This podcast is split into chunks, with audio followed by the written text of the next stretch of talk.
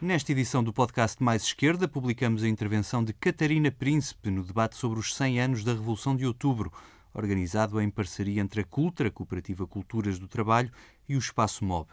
Este debate realizou-se a 1 de julho de 2017 e o mote foi dado por duas questões. O proletariado é a única classe revolucionária? Que sujeitos políticos para a transformação social? Vamos ouvir Catarina Príncipe. Um, olá. Um, em primeiro lugar, eu quero dizer, o João não disse, mas eu quero dizer para me proteger uh, que, na verdade, eu estou aqui num papel altamente injusto a substituir o Sérgio Vitorino. Um, e, que, e que só me foi pedido para fazer isto ontem uh, à, noite. à noite, bastante tarde. Uh, portanto, eu, para me proteger, sinto a necessidade de dizer isto. Um, um, e, uh, e, pronto, para vocês saberem que uh, se falhar alguma coisa, uh, pronto, é, foi, foi para o que deu. Um, então, o que é que eu gostava de fazer? Um, eu gostava de, se quisermos, trocar um bocadinho as voltas à pergunta e dizer, ou perguntar, que sujeitos é que compõem a classe. Um, e, portanto, e pensar, para mim, uh, nesta questão, através do questionamento de duas ideias, ou vá, duas, três ideias, que me parecem têm sido ideias uh, muito dominantes à esquerda e que, da minha perspectiva, estão erradas, sobre a composição de classe, ou a composição da classe. Como é que isso se reflete na tática ou na estratégia do que é que é a luta de classes e sobre o que é que é, um, o que é que é esta questão da contradição primária ou secundária, se ela existe, e portanto se há alguma divisão entre exploração e opressão, e se nós podemos falar de uma divisão entre estas duas categorias, um, e portanto uh, entre trabalho produtivo e reprodutivo também. Eu sei que isto parece muita coisa, mas eu vou tentar fazer uma coisa relativamente simples uh, e propor-vos um, um, um, instrumento que me parece útil para uh, esta análise. Um, então, uma das primeiras coisas que eu gostava de dizer é que um, eu acho que a esquerda,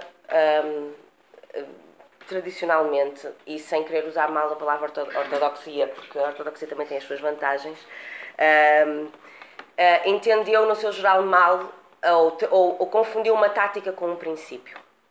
Ou seja, lá porque uh, um trabalhador ou uma trabalhadora tem mais força na sua relação com o capital, na relação de trabalho assalariado, ou seja, se ele parar o seu trabalho, se ele parar a sua produção, isso é o que causará automaticamente mais dano de forma mais simples, mais eficaz ao capital, isso não faz dessa tática um princípio que nos leva a dizer que, primeiro, quem compõe a classe são apenas as pessoas que estão numa relação de trabalho assalariado, e, em segundo lugar, que hum, a luta de classes é então apenas a luta económica no local de trabalho.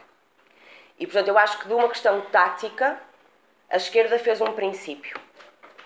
E eu gostava de questionar esse princípio. Para isso, gostava de propor que, em primeiro lugar, um, nós precisamos de ter uma definição de composição de classe mais abrangente, que não é apenas, ou não são apenas, as pessoas que num determinado momento se encontram numa relação de trabalho assalariado, mas todos e todas aquelas que estão de alguma forma, direta ou indiretamente, antes ou depois, dependentes da, da, venda da sua força de trabalho ou da venda da força de trabalho de alguém. Ou seja, faz parte da classe, integra a classe, integram a classe, as crianças, porque são a classe, são os trabalhadores ou as trabalhadoras em potência, integram a classe, os reformados e as reformadas, porque são os anteriores, mas ainda continuam dependentes não só do trabalho que eles fizeram, como do trabalho que aqueles que estão numa relação de trabalho assalariado hoje fazem. integram a classe, obviamente, os desempregados e as desempregadas. Um, integram a classe as pessoas que, por algum motivo uh, de doença, de incapacidade física, não podem trabalhar. Integram a classe, e isto é importante para, acho, para a nossa análise, integram a classe tendencialmente, porque tendencialmente, historicamente, foram mulheres, todas as mulheres que durante a história performaram trabalho reprodutivo, ou seja, o trabalho que é feito fora da esfera controlada pelo capital. Mas que são, obviamente, completamente dependentes de uma relação de trabalho assalariado. Portanto, se esta classe é um, um sujeito muito mais heterogéneo do que aquilo que tradicionalmente a esquerda o tem imaginado. Aliás, eu acho que nós, se fizermos este exercício, ele é um exercício engraçado. Nós pensamos, classe trabalhadora, fechamos os olhos, qual é que é a imagem que nos vem à cabeça? É, tendencialmente, para quase todos, todas aqui, será uma imagem de homens brancos, Uh, nos estivadores, fortes, uh, na fábrica e tal, né? Pronto, isto é o que a gente pensa luta de classes e pensa greve, manifestação, fechamento local de trabalho. Eu não estou a dizer que isto não seja importante e que isto não seja estrategicamente uma coisa essencial uh, para, para, para a, a, capacidade de nós efetivamente tomar, tomarmos o poder. O que eu estou a dizer é que isto não chega. Sobretudo num momento em que a classe, que é, para mim, Uh, composta por diversos sujeitos e, portanto, é um, em si um sujeito altamente heterogéneo, um, está mais fragmentada.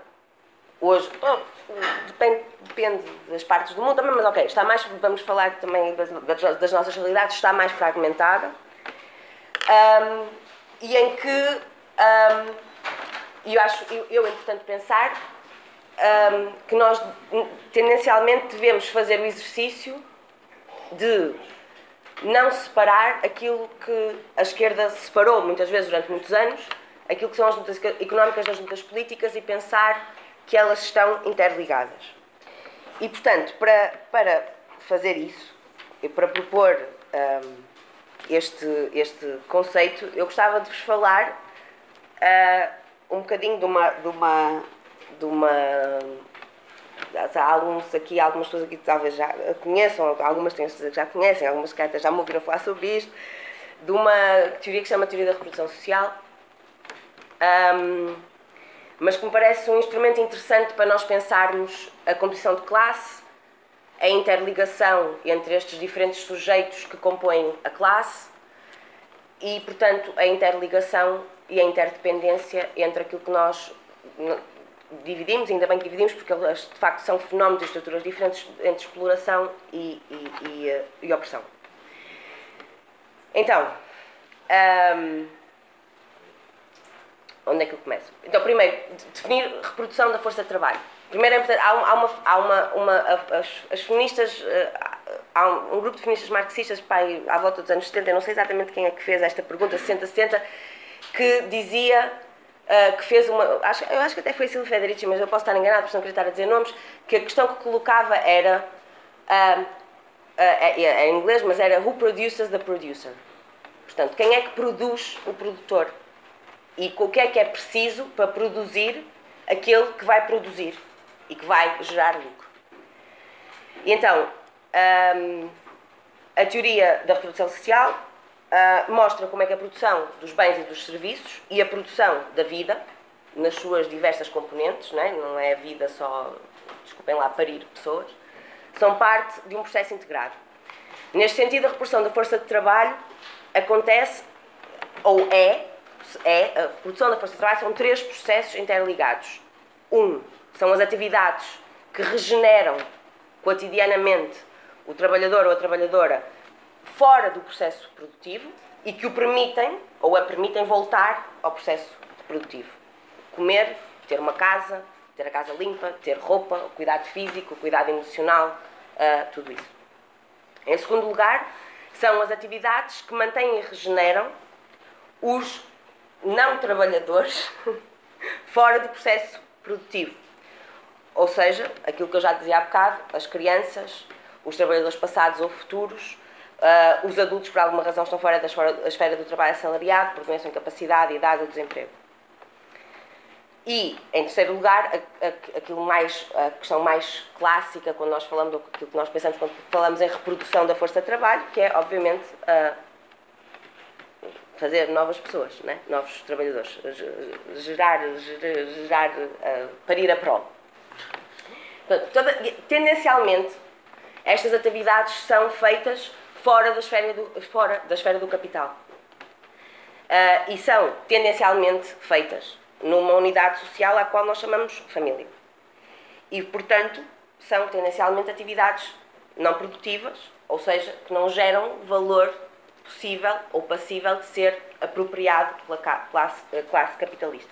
E, portanto, são feitas de forma privada. Privada não porque é privatizada, mas privada porque é feita na esfera privada e não pública. Claro que isto é tudo mais complexo, porque, por exemplo, a existência do Estado Social um, e fez com que isso é um ganho da, da, luta de classes, da classe trabalhadora, a existência do Estado Social, uma das coisas que fez foi sociabilizar, coletivizar, sem privatizar, aquilo que era tendencialmente o trabalho privado, feito na esfera privada, na família. Um, e, portanto, mesmo hoje há, há, uma, há um setor do trabalho reprodutivo que é feito enquanto trabalho assalariado. Ou seja, se nós pagamos a uma empregada de limpeza, se há uma professora, se há um, uma médica, um médico, se há uma educadora de infância. Mas pronto, eu vou lá mais tarde, mas ok.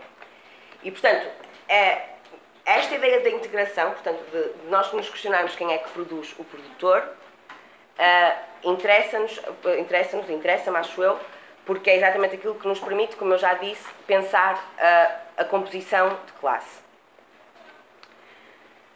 Um, o trabalho reprodutivo, isto é a minha segunda parte, vá, um, tem um interesse uh, particular para nós, até como questão estratégica, porque ele tem um caráter intrinsecamente contraditório para o capital. O Marx uh, contrapõe o conceito de mais-valia uh, ao conceito de trabalho necessário. E o trabalho necessário, sim, para explicar de uma forma simples, é a parte ou a porção lá do dia de trabalho através do qual o trabalhador ou a trabalhadora consegue pagar a sua própria reprodução. Isso é a ideia, o conceito de trabalho necessário. Tudo o resto, para além disto, portanto, aquilo que nós ganhamos, que não é para pagar a nossa reprodução, tudo o resto é a, a mais-valia, portanto, é o lucro que é apropriado pela classe uh, exploradora. O valor do salário, a cada momento, a cada dado momento, tem como parte da sua determinação, e é um mecanismo complexo, um, o, aquilo que a sociedade acha necessário a cada momento um, pagar, o que é que é necessário, quanto é que é necessário para que o trabalhador se possa sustentar. Ou seja, por exemplo, isto é uma, é uma, uma, uma discussão interessante porque há, há pessoas que dizem não, mas uh, os salários serão sempre cada vez mais baixos. Um, não interessa, a questão da reprodução não interessa, o capital tende sempre a apropriar-se da maior parte do salário, sempre, sempre, sempre. Uh, não é, isso não é verdade, historicamente não é verdade. Por exemplo, uh, na, uh, em Inglaterra, no início do século XX, no fim do século XIX início do século XX, há uma reestruturação da, das condições de trabalho da classe trabalhadora porque quando a classe não se. Porque substituir trabalhadores não é uma coisa assim tão fácil, e portanto, quando a classe não se consegue regenerar ao ponto de poder ir trabalhar no dia seguinte, isso acaba por ter um custo uh, para o capital que uh, não interessa. Portanto, há aqui uma negociação constante e essa negociação é feita não só através dos ditames do capital, mas através daquilo que a classe, a cada momento, em cada momento social, é capaz de reclamar e de definir como aquilo que é necessário para si, para a sua melhor reprodução. Um, no entanto, a forma como se organiza o espaço da reprodução, portanto, se ele é privado, se é público, que se acontece no Estado, na família, etc., é variável e é mutável através dos tempos e das sociedades. Embora a família se mantenha como uma das formas mais comuns de organização do trabalho reprodutivo, ele pode decorrer de outros modos. Um, por exemplo, e isto é uma. Desculpem lá que eu tinha as notas, as notas no computador, porque foi tudo assim um bocadinho à pressa. Um, por exemplo, um, uh, uh, campos de trabalho, dormitórios, escravatura, imigração, a, a formação do, daquilo que nós chamamos a reserva industrial, uh, exército, ah, como é que é? Ah, ah, como é que é? Exército Reserva. Exército Reserva Industrial.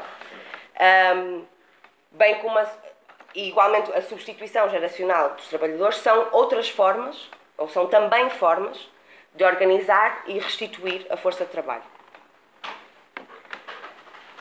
Um, onde é que eu quero chegar com isto tudo? Eu vou passar aqui uma coisinha aqui à frente, só não falar muito tempo. O trabalho reprodutivo, que é feito maioritariamente na esfera da família do privado, tem uma contradição, desculpem lá, era aqui que eu queria ir e depois perdi-me. Uh, ou seja, por um lado, o trabalho doméstico, o trabalho reprodutivo, é uma condição essencial para a existência de trabalho produtivo. Não é? Ou seja, uh, se não há trabalho reprodutivo, não há renovação da força de trabalho e ela é essencial para a existência de trabalho produtivo. Por outro lado, o trabalho produtivo é em si, ou tendencialmente, o trabalho reprodutivo é tendencialmente um obstáculo para a acumulação de capital, porque ele limita a disponibilidade total da força de trabalho. Ou seja, se nós dizemos que nós precisamos que uma parte desta classe faça trabalho tendencialmente pago, ou, uh, mal pago, ou não pago de todo, porque é feito tendencialmente na esfera do privado, ainda maioritariamente. Isto significa que há uma parte da classe ou uma parte do, do potencial dia de trabalho da, da, classe que não está disponível para performar trabalho produtivo. E, portanto, isto cria uma contradição. Portanto, do ponto de vista do capital, o trabalho doméstico é simultaneamente indispensável e, ao mesmo tempo, um obstáculo para a acumulação. A longo prazo, a classe capitalista tenta estabilizar a reprodução da força de trabalho a um preço baixo e com um mínimo de e com o máximo de trabalho doméstico não remunerado. Um, no entanto, um, a classe, de uma forma às vezes unificada, às vezes fragmentada, às vezes em competição, às vezes, por exemplo, um, aquilo que foi o salário familiar. É uma forma, nós hoje se calhar pensaríamos no salário familiar de outra forma, porque o salário familiar retirava as mulheres da força de trabalho produtivo, não, o trabalho assalariado mas o, a, a, forma do, trabalho, do, do, salário familiar é uma forma de, num determinado momento, a classe uh, reivindicar para si uma determinada forma ou um determinado nível para a sua reprodução, necessário, que, que, que acha necessário para a sua reprodução e para a sua renovação. E, portanto, se nós pensamos nisto, nestas, uh, nestas questões, de uma forma integrada, ou seja, se pensamos que o trabalho produtivo, o trabalho, o trabalho produtivo não existe em trabalho produtivo. Que para o capital o trabalho produtivo é em si uma contradição. E se pensamos que, ou se propomos que conseguimos construir uma, um instrumento que nos permita analisar a sociedade em que estas duas coisas que tendencialmente à esquerda têm sido vistas separadas podem ter uh, uh, experiências de ligação, nós estamos a dizer que basicamente que o capitalismo não tem, e era uma das minhas primeiras coisas, questões secundárias ou contradições primárias e secundárias, porque na verdade nós não podemos ter um, a, a acumulação de capital e a forma como a exploração se organiza não pode ser organizada sem a existência de estruturas de dominação, sem a existência de formas de fragmentação da classe sem a existência de formas setoriais de competição que a classe, em, que a classe dentro de si própria desenvolve. Uh, isto, é, isto é também o papel da ideologia e da, das opressões. Como é, como, é, como isto tudo uh, se junta. Eu queria vos dar um exemplo, isto parece tudo assim um bocadinho estratosférico e eu também estou um bocadinho cansada. mas eu queria vos dar um exemplo engraçado de uns, de uns debates, eu estive a ver na Alemanha há algum tempo, de uns debates que nós fomos tendo na Alemanha sobre aquilo que foi considerado a crise da reprodução. Uh, na Alemanha fala-se da crise da reprodução porque estão, há várias coisas que parecem distintas, fenómenos que parecem distintos uns dos outros, mas que nós podemos ver em relação e em interdependência. Por um lado, nós temos uma maior flexibilização e precarização das relações laborais, o que faz com que a organização do trabalho reprodutivo seja mais difícil de ser feita. Quando as pessoas não têm horários, não têm, uh, uh, podem ter que trabalhar um dia para o outro, podem ficar desempregadas, podem, quando não têm estabilidade. Portanto, toda a, a instabilidade afeta a forma como o trabalho reprodutivo é organizado. Um, por outro lado, nós, nós temos a flexibilização das relações laborais. Por outro lado, o movimento dos, de, de, de, da sociabilização e da coletivização do trabalho reprodutivo pelo Estado, um, com a destruição, com a neoliberalização do Estado, está a, ser, está a voltar ao privado. Está a voltar ao privado de formas diferentes. Está a voltar ao privado, ou seja, ao seio da família, está a voltar ao privado através da privatização desses serviços.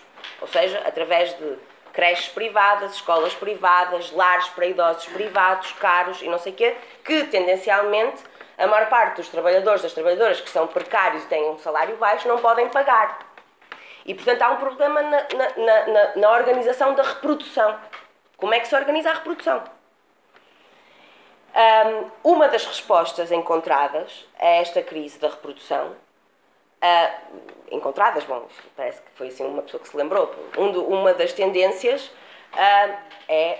Um, uh, por isso é que eu estava a dizer que a organização do trabalho reprodutivo é feita em determinados momentos através de formas diferentes, é a massificação da emigração, não, da imigração na Alemanha, neste caso, de trabalhadoras tendencialmente turcas ou de países árabes que vêm para a Alemanha performar trabalho reprodutivo no setor privado.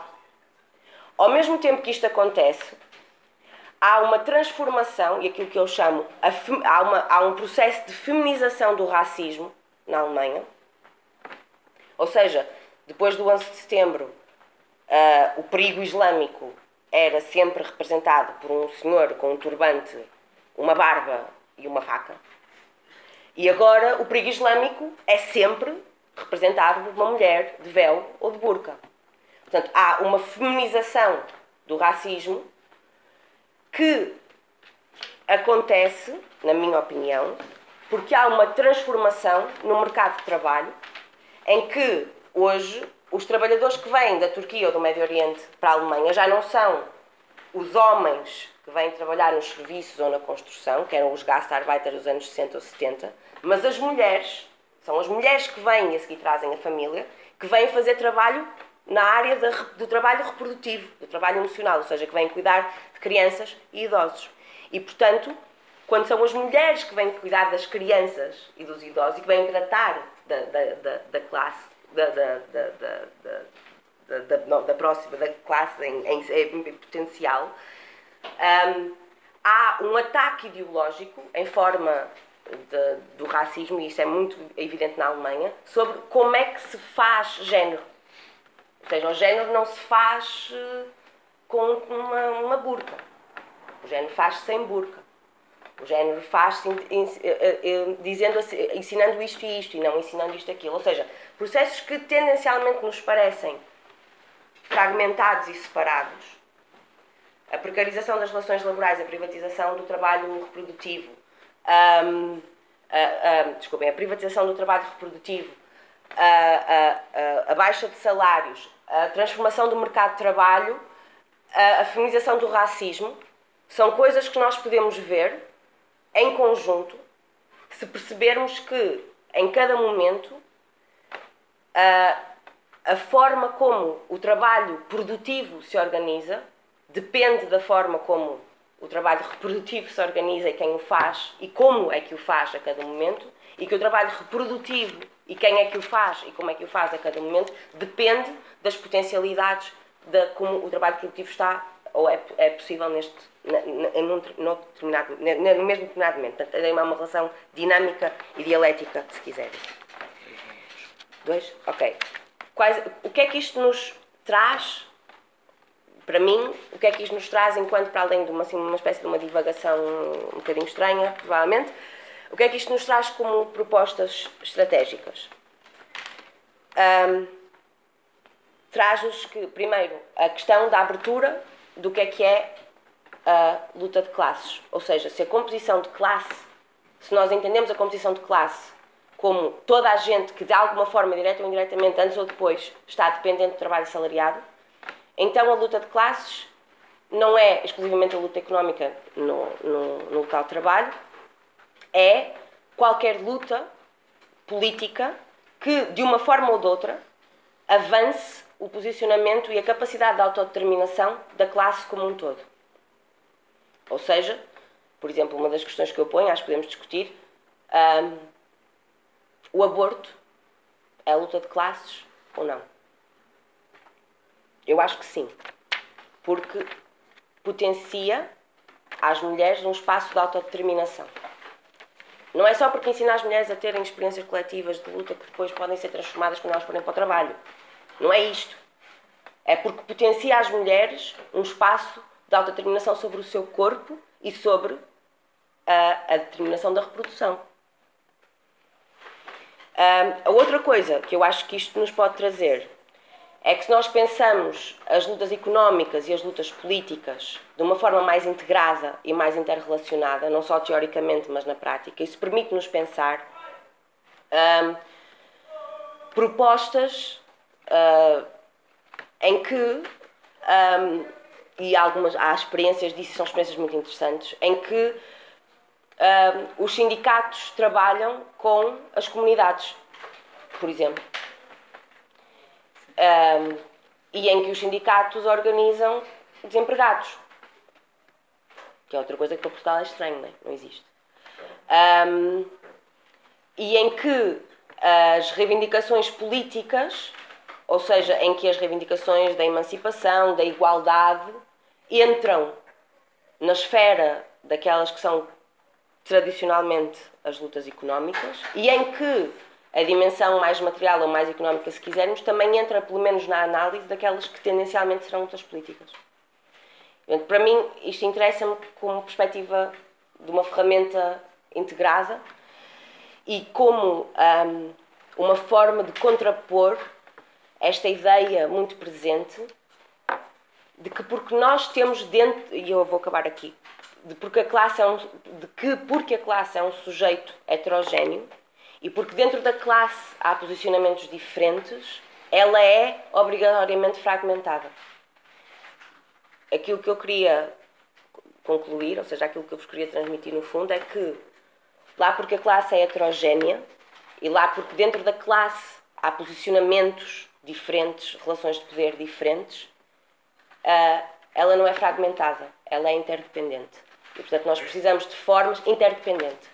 E, portanto, nós precisamos de formas de pensar e de formas estratégicas de organizar a intervenção que reflitam essa interdependência.